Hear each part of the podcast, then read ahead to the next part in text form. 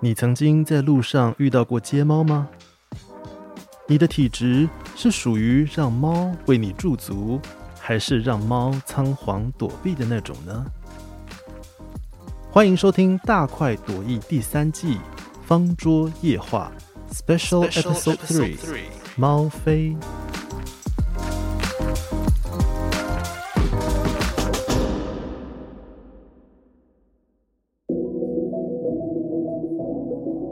大块文化在今年台北国际书展期间举办了许多实体跟线上的讲座，有些朋友可能错过了，或者当时不克参与，就觉得非常可惜。在我们的粉丝专业敲完，有没有这些讲座的活动记录呢？活动记录，这不是就来了吗？我们剪辑了部分场次的录音档，在这里播出，让当时参与过的朋友可以好好回味，而错过的朋友也可以补课收听。邀请你一起来聆听每位讲者精彩的分享，徜徉在一本本好书散发出的哲思与智慧里。这一集，我们邀请到资深策展人与评论家谢佩妮来跟我们聊聊，在他的散文集《猫非猫》里面所提到的猫在建筑、文学、绘画与摄影史上那些一闪而过却永恒光亮的身影。一起来听听谢佩妮老师的分享。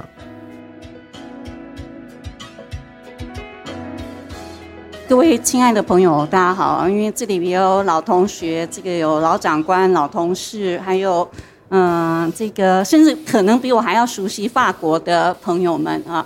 那今天非常这个荣幸能够有这个机会在呃黄沙龙啊，在这个国际书展的场合。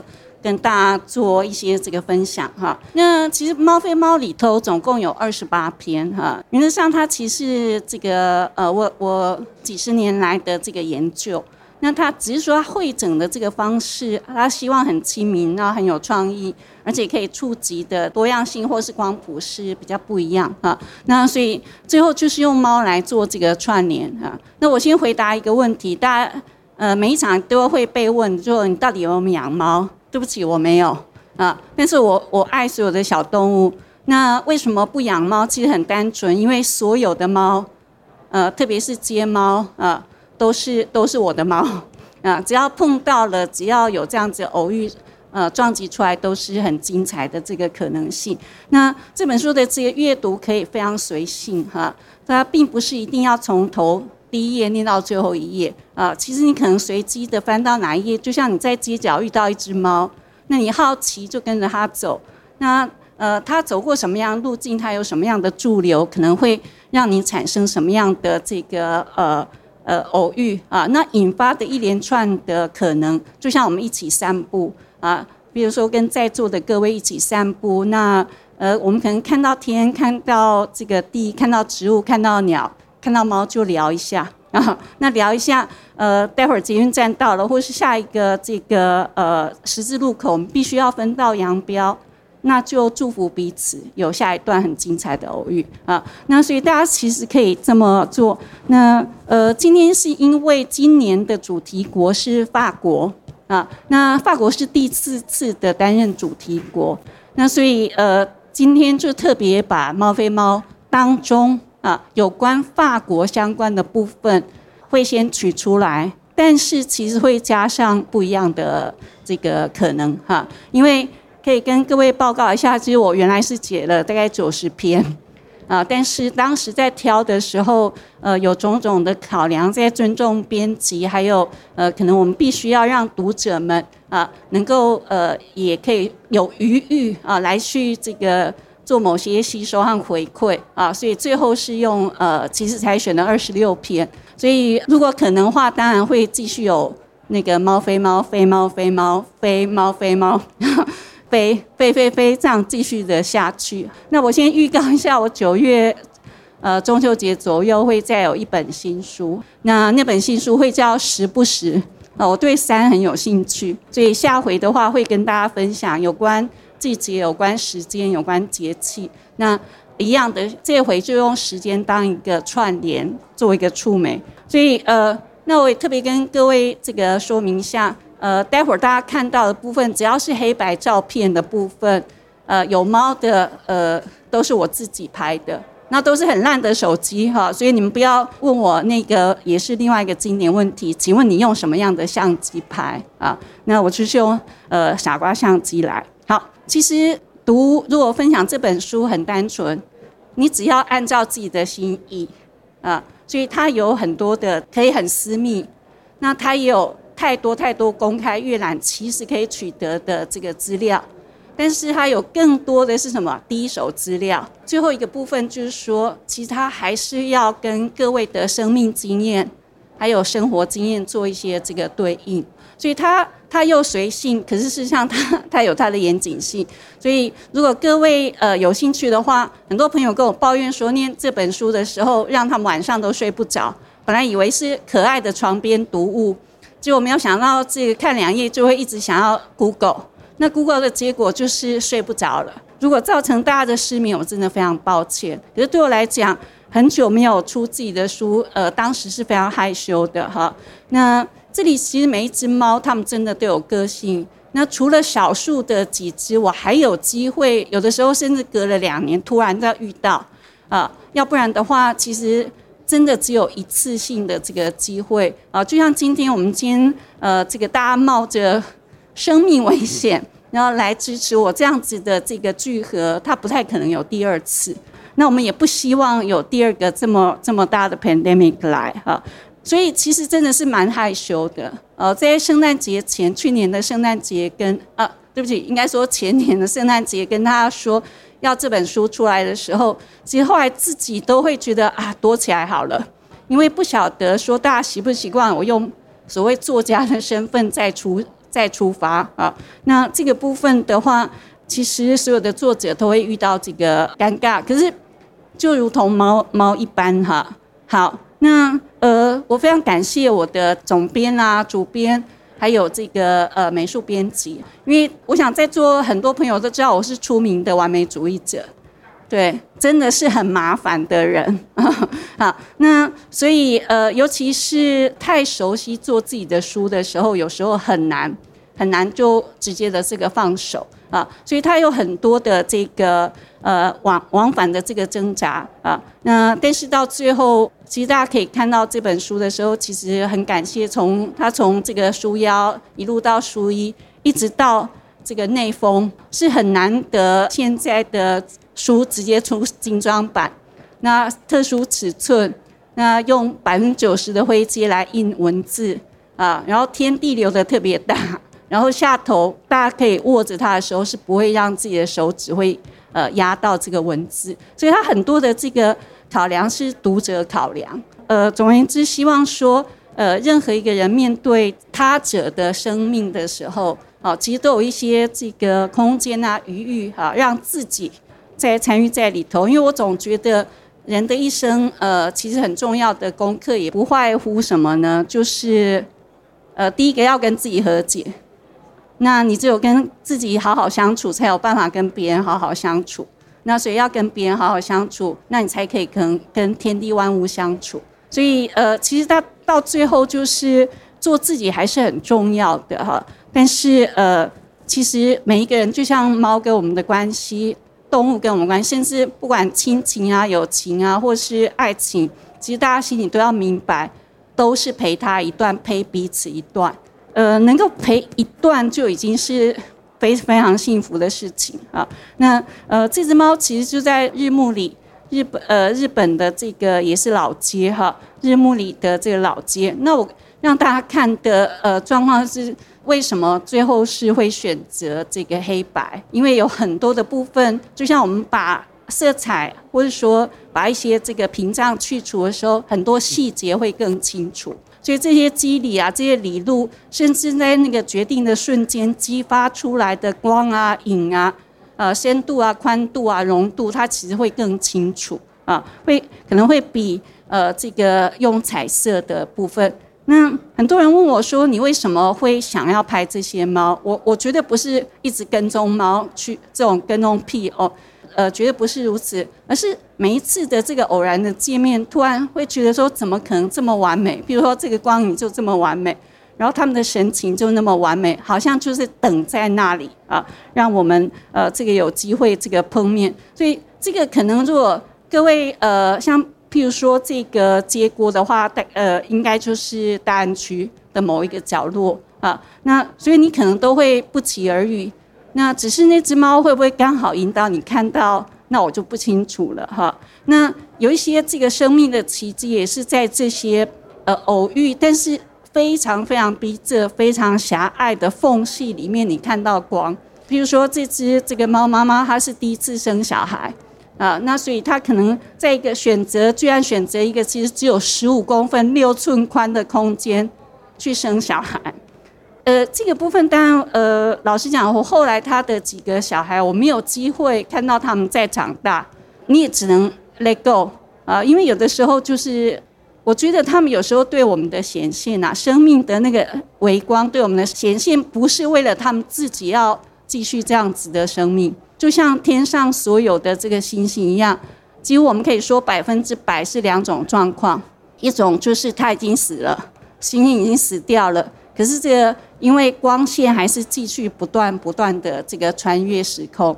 那第二种星星就是正在死亡当中，它的光线一直减损。可是不管是什么样的状况，大家都是拼命的把这个微光穿越这个光年，穿穿越什么？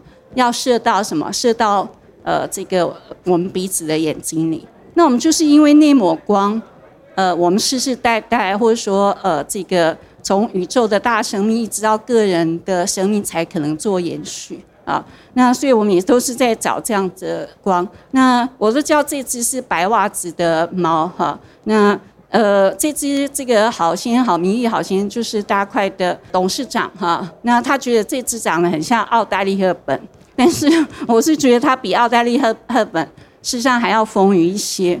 所以很多时候也非常感谢哈。那有些奇奇怪怪的人啊，或是奇奇怪怪的动物，很奇特的是说，呃，遇到我好像它毛就顺了啊，它就很自然会躺下来，会伸懒腰，它会创造不一样的呃这个生命样样态。可是我们当我们正在称称赞啊，比如说遇到这只这个猫啊，一看就很有 Cleopatra，很像埃及艳后的这个后像，可是它下一下一步它才不管你。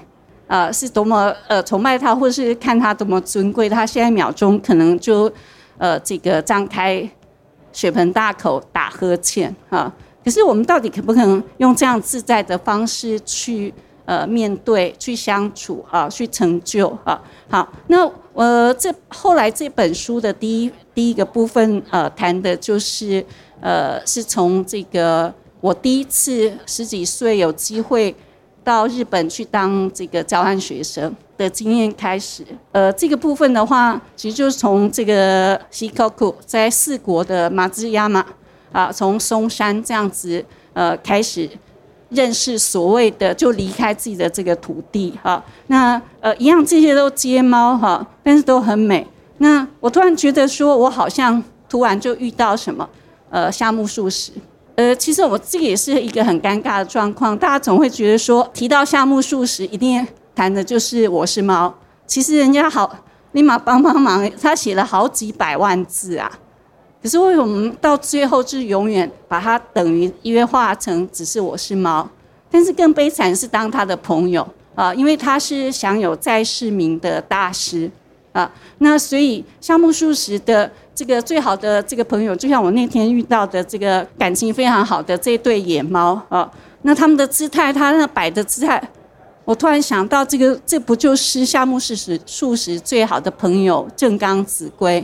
正刚子规的关键性，我们如果永远看历史的关键，是从未来的角度看，而不是在世而已，也不是眼前的时候。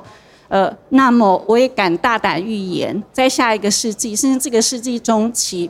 从国际的影响力，呃，这个后续的发展来讲，正安子规会远比夏目漱石重要。为什么？第一个，呃，正安子规才是呃嵩山人啊。那如果不是他，夏目漱石不会跑去嵩山，也不会写出少爷，也不会接下来包括在正安子规的病榻啊的。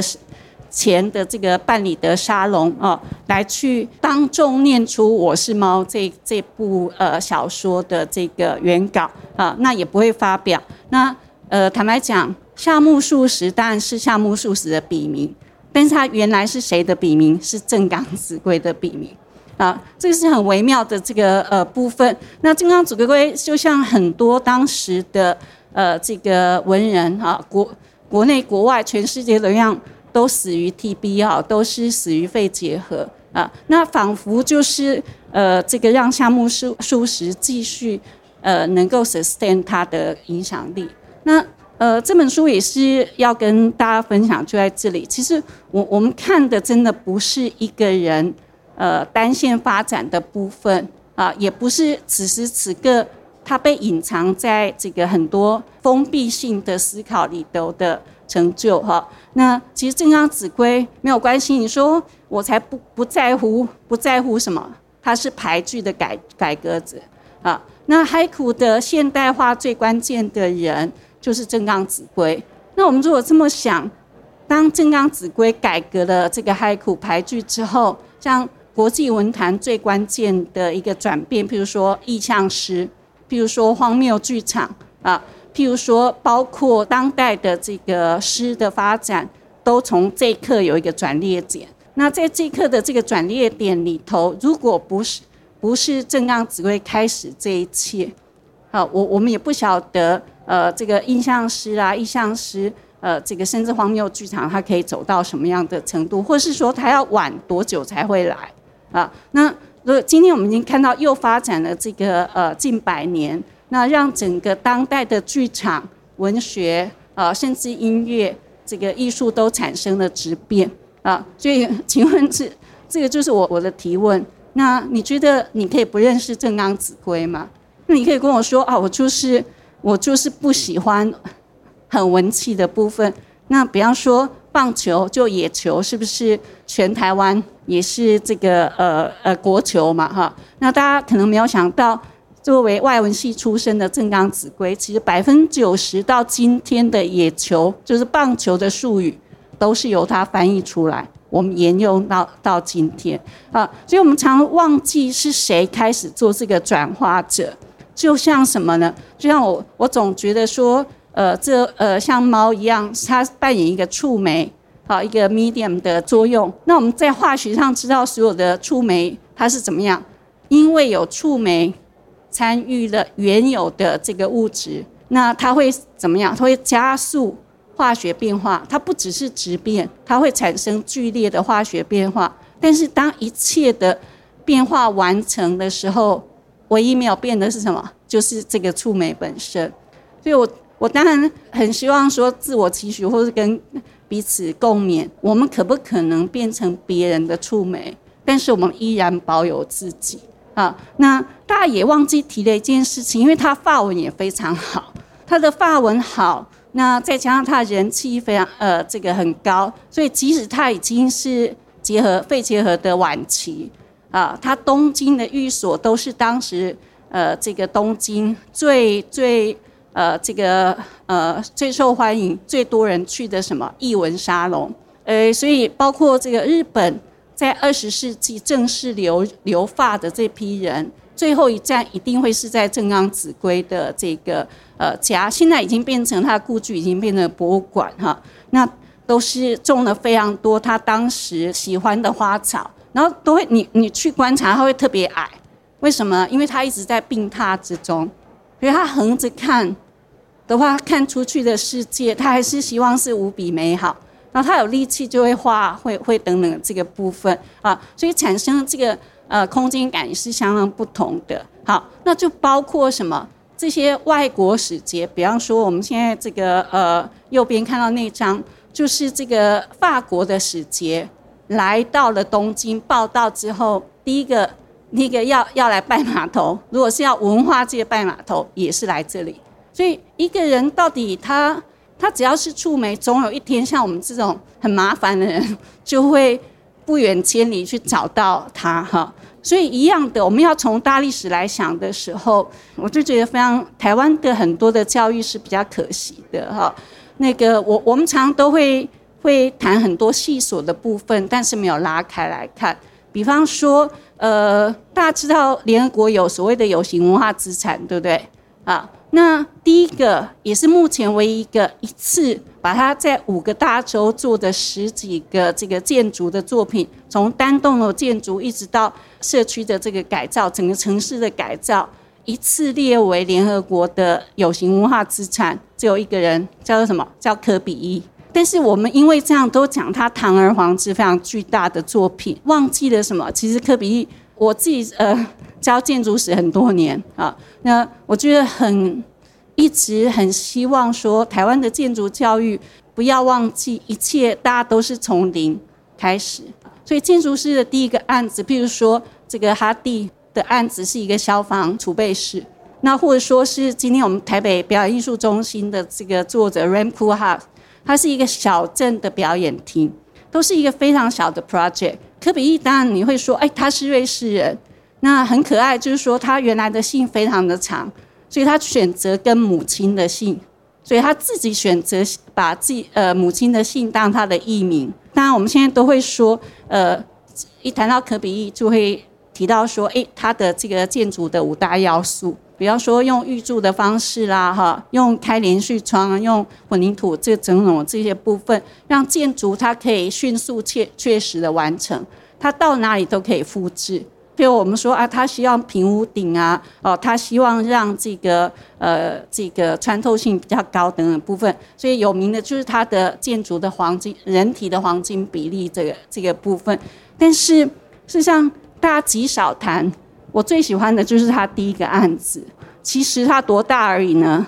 它只有六十二平方米，六十二平方米到三十三十平都不到啊。那这也是一个打破我们所有的经济的，呃，不应该说教育，呃，建筑教育原则都完全不同的，就是它不是先找基地，然后再硬把很多的我们所谓的需求啊 program 安进去，然后来完成设计。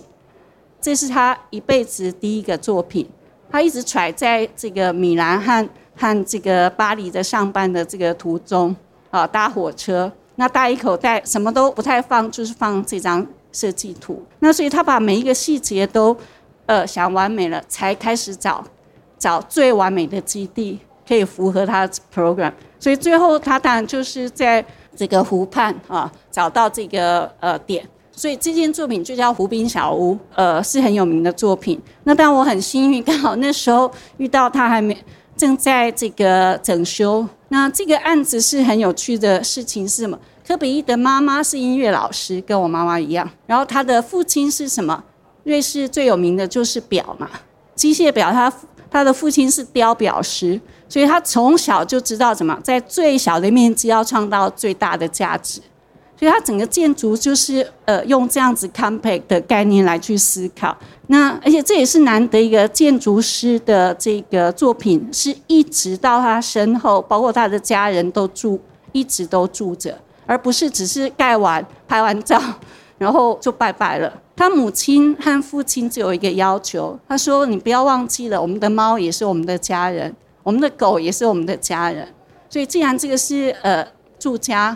啊，就是他的父亲、母亲和这个狗狗、猫猫在一起，你要帮他们一起设计这样的家，所以我们就可以看到有一些小巧思会出现。比方说，我们看到呃这个左下角那个眺望口，这样你会发现，呃，我们如果跟台座跟桌面比较起来，它又加高了二三十公分，为什么呢？因为猫一定要坐得比人高，它才会跟你坐在一起。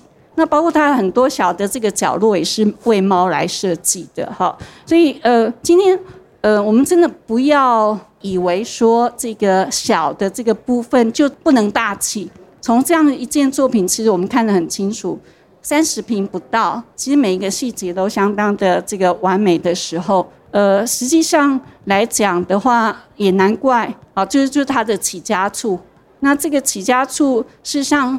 已经预告了后面发光发热很关键的部分，那当然也是一个很重要的启示。很可惜，我们越来越少人，这个台湾的呃这个年轻学子到法国去学学建筑，有可能语言有可能是什么样等等部分。但是呃，事实上法国的建筑史最微妙的就是几乎都是外国人来去做，所以即使是密特朗时期，贾克朗呃文化部长。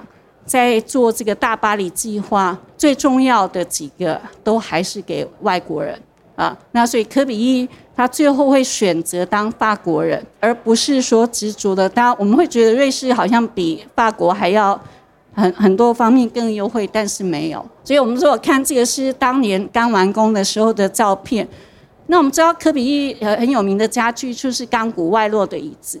那我以前觉得说啊，我们。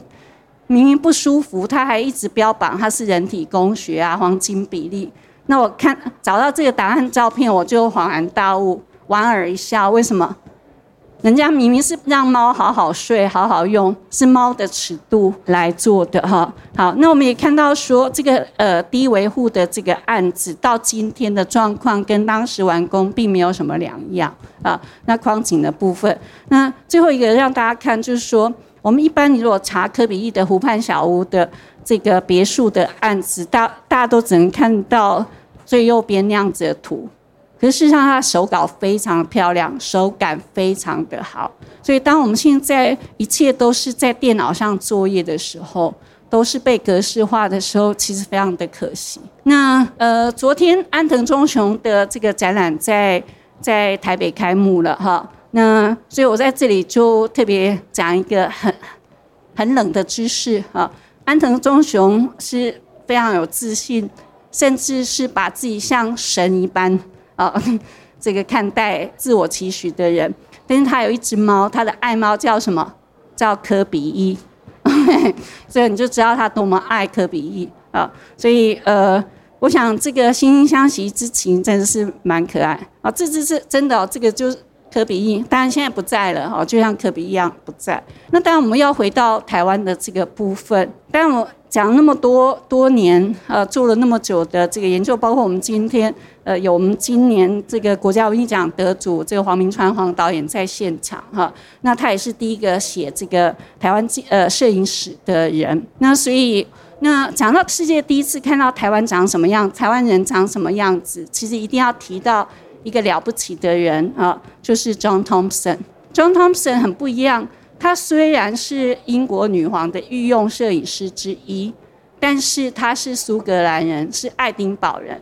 就像很多台湾的传教士啊，或者说呃，这个来到台湾，也或者在沿岸地区服务的这些人，他们都是共同的家乡就是爱丁堡。爱丁堡出最多医生、摄影师跟什么呢？跟传教士。一八七一年的年初，他在厦门遇到去厦门采购的谁呢？马雅各医师。马雅各医师，我们知道他在南台湾贡献非常大。那北部当然就是马街喽，是不是？好，所以马雅各医师因为也是爱丁堡人，所以他们在营地才干的时尊，在同一个场域都讲乡音，所以这个 John Thompson。听到自己当时已经离开欧洲、离开英国十年了，听到自己的乡音，非常激动的跟问，就直接问马尔各医师说：“你从哪里来？”他说：“我从 Formosa。”他说：“Are you really from the legendary Formosa？” 传说中的福尔摩沙。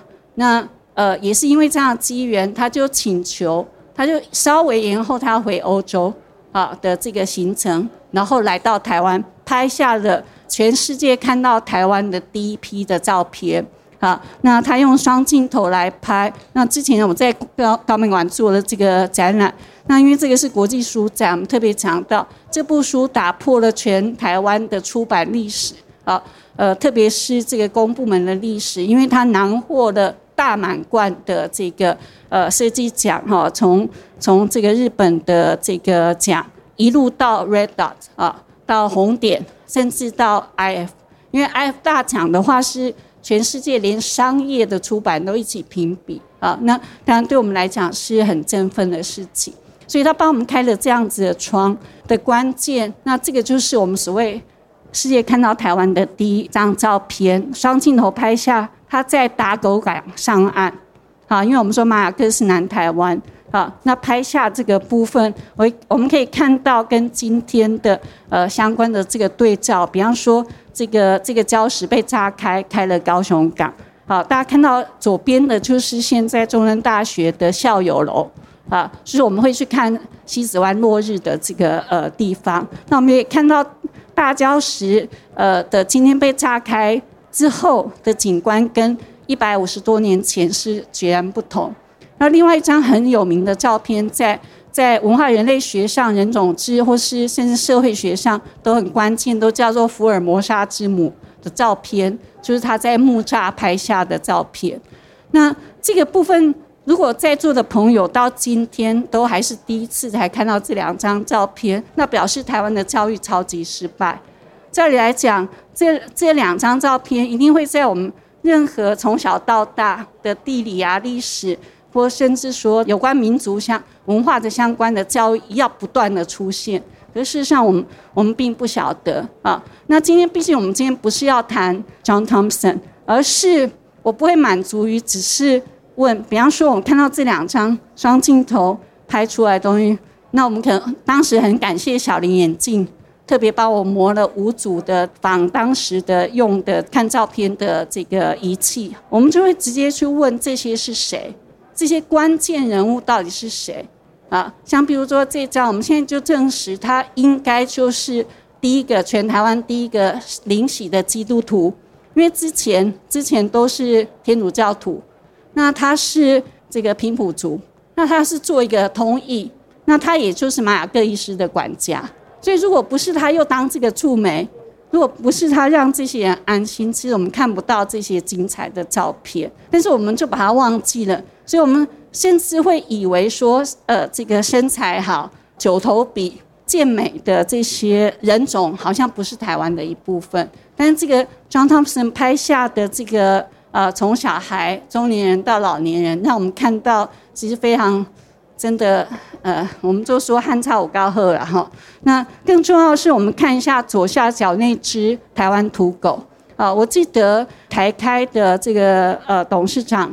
邱先之前曾经痛哭说：“台湾人真的很可怜，连要富裕台湾土狗，却不晓得台湾土狗长什么样。”那我只能说，邱先很对不起。那你显然没有看过张汤森的照片啊，不然的话，我们就明白什么叫做剪刀耳、军刀尾。然后他的这个张汤森用这样这样的方式，让我们知道说。这个比例是什么样子？台湾土狗跟这个人的比例是如何？我们也看到后面的戴宾娜，他他在编这个竹病，他的他的功法啊，然后他的美感，他的比例是什么？所以 in scale 这样概念真的绝对呃是对我们了解环境很有帮助啊。那最精彩，它呃对我们来讲的话。诶，当他当时是把这个右边那张照片删除啊，那其实是对我们是用现代的眼光就会觉得很可惜，就是因为右边那张有一只有一个小孩跑出来偷看，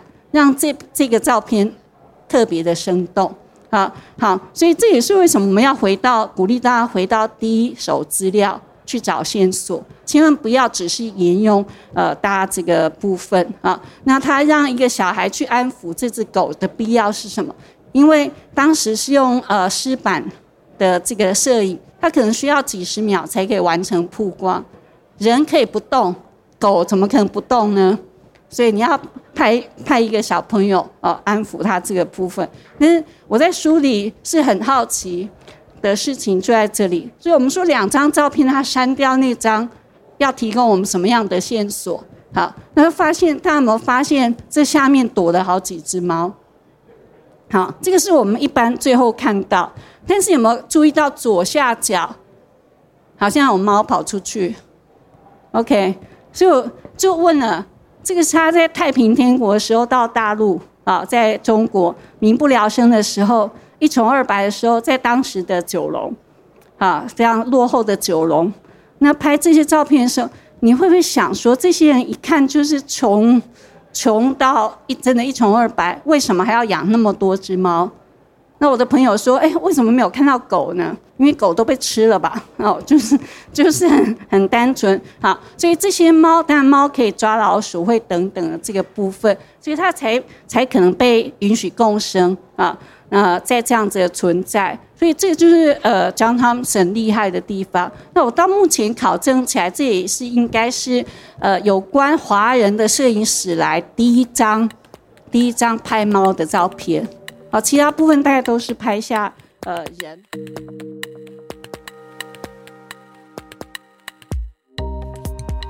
那因为今天会聚焦法国，所以我们要加嘛，书里也有啊，就是邓小平。呃，大家不要忘记他是留法的哈。那留法当时出现非常多精彩的人才，从这个翻译大家，这个呃这个傅雷啊哈，就傅聪的爸爸啦哈，那或者说是这个大作家巴金，一路一直到像这个周恩来哈，这个呃等等。那当然邓小平就。呃，就不要说了。那这张就是当邓小平当时到法国注册的时候留下来的照片，所以我们完全可以看到，呃，为什么记载里面他们会说这些中国学生啊来，其实穿着打扮都温文儒雅，而不是不像说已经在海上旅行，因为坐坐这个游轮啊几个月。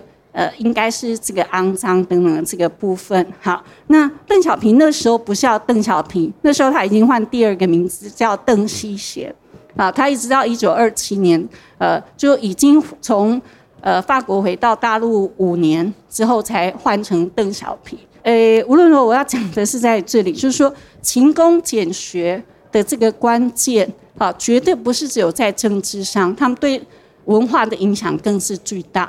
但是勤工俭学这个这个精神，造就了可以说呃这个大陆的第一代真正的改革者，但是后来被取消了这个部分，其实影响还是蛮大好。所以邓小平在法国其实没有待非常久，可是很可怜，一直换学校，而且要因为勤工俭学就是以工以就是你必须要打工啊。然后用你的这个工资去去自给自足，所以邓小平前年后严格说起来就是两年多一点的时间。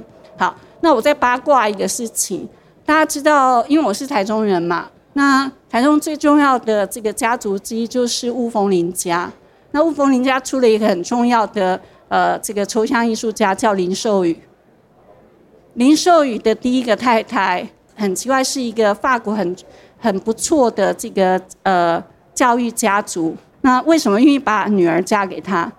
因为这个家族的根据地就是邓小平念书的地方，那个地方因为这样子不断都跟华人有接触，所以用开放的胸襟去照顾，呃，甚至把自己的这个女儿许配给啊，同意将嫁给呃籍籍无名搞艺术的艺术家。大家可能有所不知啊，当然我们这种都是冷知识。好，那邓小平是唯一一个八次登上《时代》杂志这个封面人物的这个所谓的呃亚洲领袖。好，八次是很不容易。那从一九七八年呃七八年第一次到今，那当时他们呃特别讲，就是他作为一个改革者。但是对我来讲，当然我们现在很尴尬，明天就是六四。那是他另外一个转捩点，之前所有的的好，就是从他做一个改革开放者，可是六四的一个呃违反基本人权的这个部分，的确是跟他啊，应该说一生可以说是最大的阴影了吧，啊污点哈。那邓小平很有趣，他最爱的著作是什么？就是《聊斋》。那《聊斋》他爱《聊斋》到什么程度呢？他整个南下啦，南征北讨，他就把《聊斋》拆成一册一册，那就可以方便卷啊、口袋啊什么，没事就拿来这个读一下。大家知道邓小平最有名的就是这个黑猫白猫啊，就是不管什么样，黑猫白猫会抓老鼠就是好猫。一开始大家都会说这个呃，这个是嗯，因为刚好他在南下讲。讲话的之前五天到上海拜拜访了这个上海画猫的大师，那呃那所以他就送他一幅画，画了一只黑猫，一只白猫，然后是上上面就直接写双猫图啊，那直接就提的就是说呃不管黑猫白猫啊会捉老鼠，这都是好猫。但是事实上来讲，如果我们再往前再推，邓小平最爱的《聊斋》里头。啊，很有名的一个故事，就叫做什么驱怪，啊，就是驱魔。那就是有一个穷秀才，但是他有阴阳眼，所以一个很有钱的人鞠躬，这当然不一定是他真正的名字。那就请他来这个斩妖除魔。哎，半夜玩好像妖怪来了。那这个徐秀才就用土法炼钢，就用大棉被把它一盖啊，然后就就就把那个鬼吓跑了，把妖怪吓跑，再也不回来。但是糟糕的是，这个有钱人就不认账了，他觉得说 那不会来，我就那就谢谢再联络。所以这个故事其实可以说就是邓小平在自愈身世，因为我们知道他的起起落落，很多部分是变成说，呃，他是被用过即丢，就如同那个徐秀才，然后巨大的机制，不管是权力中心或者说是领导班子，你面对这这一切，到最后他只好用这种方式，呃，来去来去谈啊，而且我要特别讲哈，那个。其实蛮厉害的，就是呃，邓小平后来是是在这个南巡讲话哈等等的时候提到说，哎，这个是军事将领啊，四川的一个军事将领讲出来的他们的地方的俗语啊，很到位啊。只是说，其实我们现在考掘出来的话，他说不管黄猫白猫会捉老鼠都是好猫。所以，到底为什么大家都会一致的误会是黑猫白猫，然后一致的会说是一个上海画家送给他的作品，这就很微妙了。但是邓小平的这个最后陪他过世的夫人是非常清楚的，他第一次开放让记者可以进呃邓小平的书房看，墙上照样就是挂着这个双猫图，然后书架上照样是有各种不同版本的什么。《聊斋志异》啊，所以呃，这个是蛮微妙。那嗯，所以其实一样，就你如果以法国留发的外国人来讲，大概史无前例最成功，到今天我们都会认为，就绘画还是最厉害，就是福吉达啊，就是藤田四治啊。那藤田四治爱猫成痴是出名的哈。那当然他也很爱女人呐哈。但是他当时在巴黎画派的时候，真的是最红、最成功、最卖钱的这个艺术家，所以他供养了很多其他的外国艺术家。比方说，他有钱到他是唯一在摩马特可以有什么有自己浴缸，而且是热水哦，二十四小时可以泡热水澡的浴缸，所以所有的模特儿就会蜂拥而至，因为很冷啊，很苦啊，那他就很很乐意的。这个分享这个呃模特儿给他的这个呃画家朋友，那也为他们留下了不可磨灭的这个影像啊。好，那藤田四治的呃这个部分其实还蛮悲惨的哈。那他在战二战的时候，呃不对不起一战回日本就发，他以为他功成名就，他在巴黎真的比巴黎当地艺术家还要红的妆，但他回到自己的家乡，却完全。完全并没有引起呃多大的这个关注，所以就像意大利的一个谚语讲，呃，就是说一个神父在自己的家乡的堂口永远都不可能身为主教，就没有梯形的艺术了哈。那他当然非常失望，他当然最后还是回去，但是他当时在巴黎也待不住，为什么？因为日本就是侵略国啊，他们也是必须要如此哈。那但是呃，没有谁是唯一啦，我们应该说。不是自己都是发明者。藤田四治最大的启发就是来自于呃侯克塞葛饰北斋。葛饰北斋画，我们知道他非常高寿哈，那所以他一生当中对这个我们看最有名的就是他画神奈川冲浪里啊那个大浪里头，然后用为用以小博大啊小船。里头去去这个呈现呃不可思议的从日本美学啊孔子美学或者什么这样的部分，但他画人物，特别是画这个动物，非常非常传神。那附带讲的话，就是说呃这个侯库塞对全世界还有一个很重大的贡献。我们今天从小看漫画长大，那漫画是从谁开始？这两个字谁发明的？就是从葛饰北斋。所以不好意思哦，就是那种他们都叫我 Miss Google，所以就不小心又要开始 Google Google 起来这样子的部分啊。那这种白描，然后用呃笔墨，然后去围观，但是带着这个非常强大的个人色彩啊，又写实又写意的这个部分，的确就是呃从从他开始。所以我们今天回过头来看。原来它的根源还是来自于遥远的东方。那也是附带一提，这几年来在拍卖场上，因为我们这里有这个拍卖官在哈，因为我可以大声的讲哈，那个东方艺术家，但我们现在都会很偏重说。呃，这些画卡曼型的、可爱型的这个艺术家创造了很多拍卖奇迹啊！但是如果是真正他们是在西方，而且是在呃巴黎最辉煌的时代，就像巴黎画派的时候，那个真正的这个代表最拍到最高的，目前还是还是藤田四治。那大家可以看到，他把像《伊索寓言》啊、法国的拉风登寓言啊等等的哈，然后还是以猫为主角。啊，但是它跟日本的这个神怪啦、怪谈呐这些全部的结合，其实充满了这个东方、西方、现代，还有这个古典哈的这个部分，其实非常非常精彩哈。好，那当然他画呃女生白皮肤，就画的比西洋人还有味道啊，所以很多人都会觉得说这个呃把日本像。哎，侯库塞他们在在用矿物颜料，就是所谓日本画，或者说我们所谓的现在当然叫胶彩了哈。胶彩画就是呃，原来明明是我们我们这个 应该说中华民族发明的，但是后来都会被当成日本画啊。所以呃，他用这个日本的矿物颜料帮，特别是女性的肌肤上彩，让她这种晶莹剔透，非常的美。就像你我们去看陈静。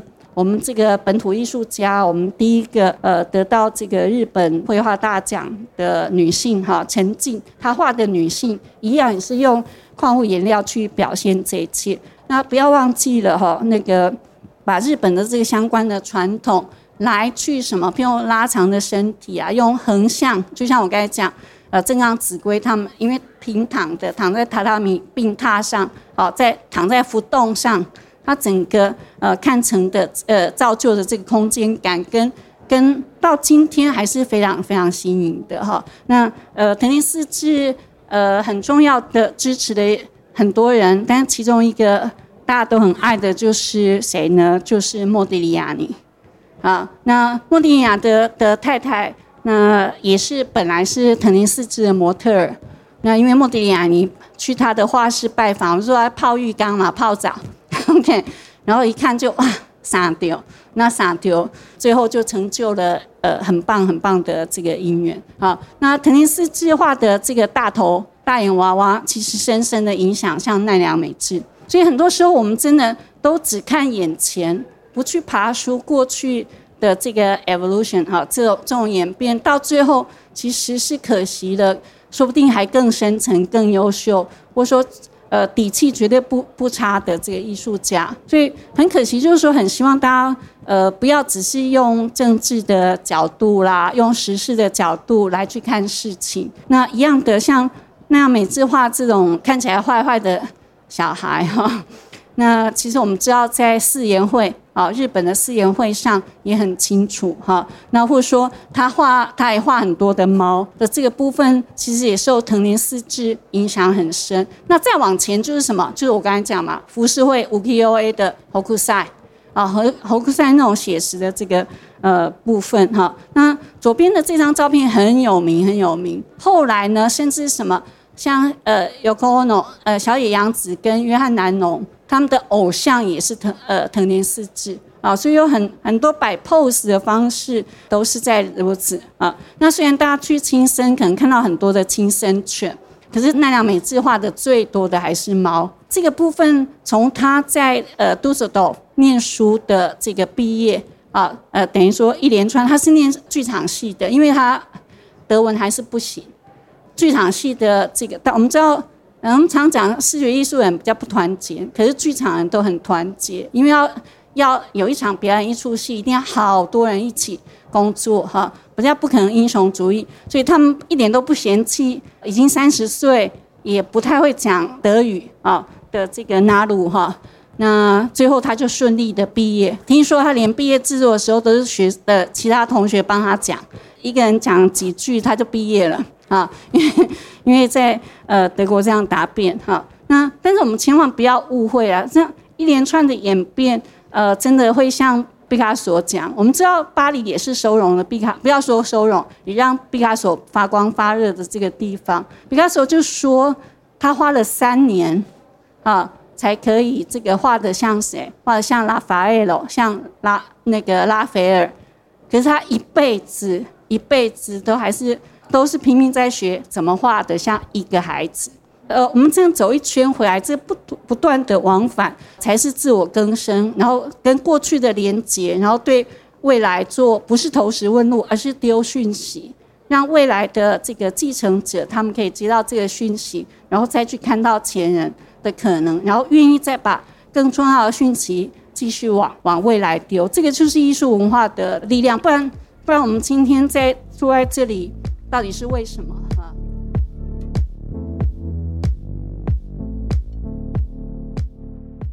感谢你收听这一集的大快朵颐。如果你喜欢我们的节目，欢迎你追踪大块文化的粉丝专业与 Instagram，更欢迎你到 Apple Podcast 的留言区告诉我们你听了这一集的想法哦。大快朵颐，我们下次再聊。